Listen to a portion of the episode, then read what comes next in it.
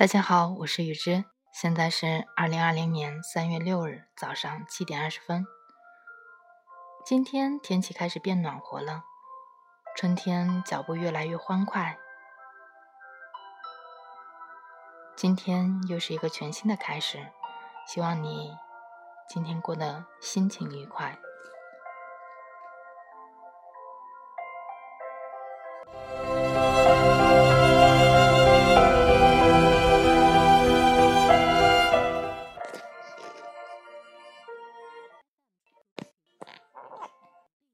我从小学时代就爱读苏东坡。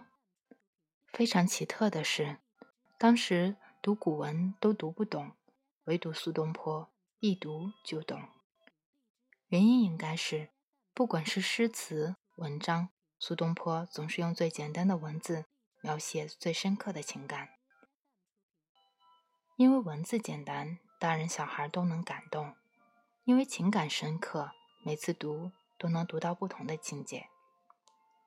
更重要的原因是，苏东坡是生活家，他的写作是植根于生活的。他把儒家、佛家、老庄的思想荟萃于生活，表达了一种随缘自足的生命观。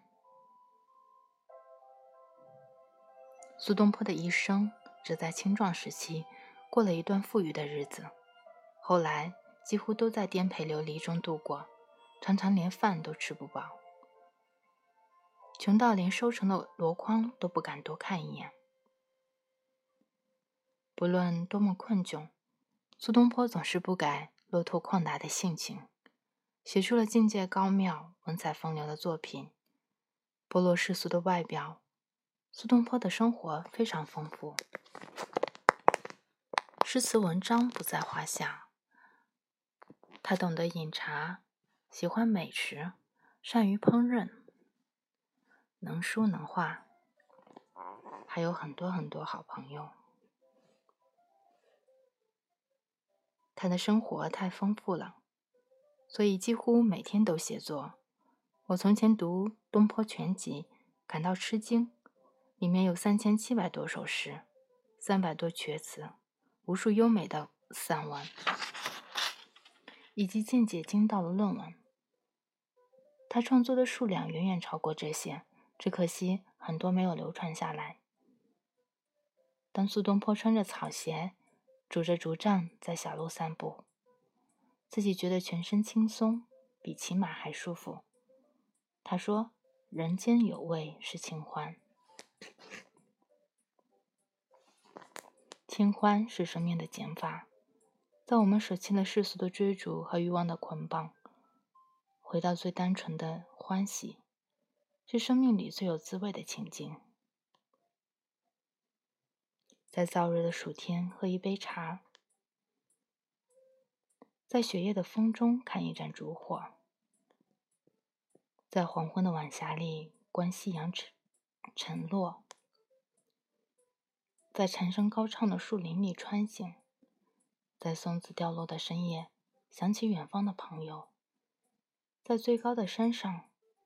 突然想念着兄弟，在落下的一根白发里浮出一生最爱的面容，在明月遍照的松岗，希望全世界的人都能欣赏同一轮明月！在我贫困的童年时代，颠簸无依的少年时代，踽踽独行的青年时代，我还能向往生命的美好，一直保持单纯的初心。因为我相信，人间有味是清欢，清欢永远不会失去，只要我们不俗。这里是 FM 一三三五三，天亮说晚安，我是雨之，咱们下期见，有事没事多笑笑。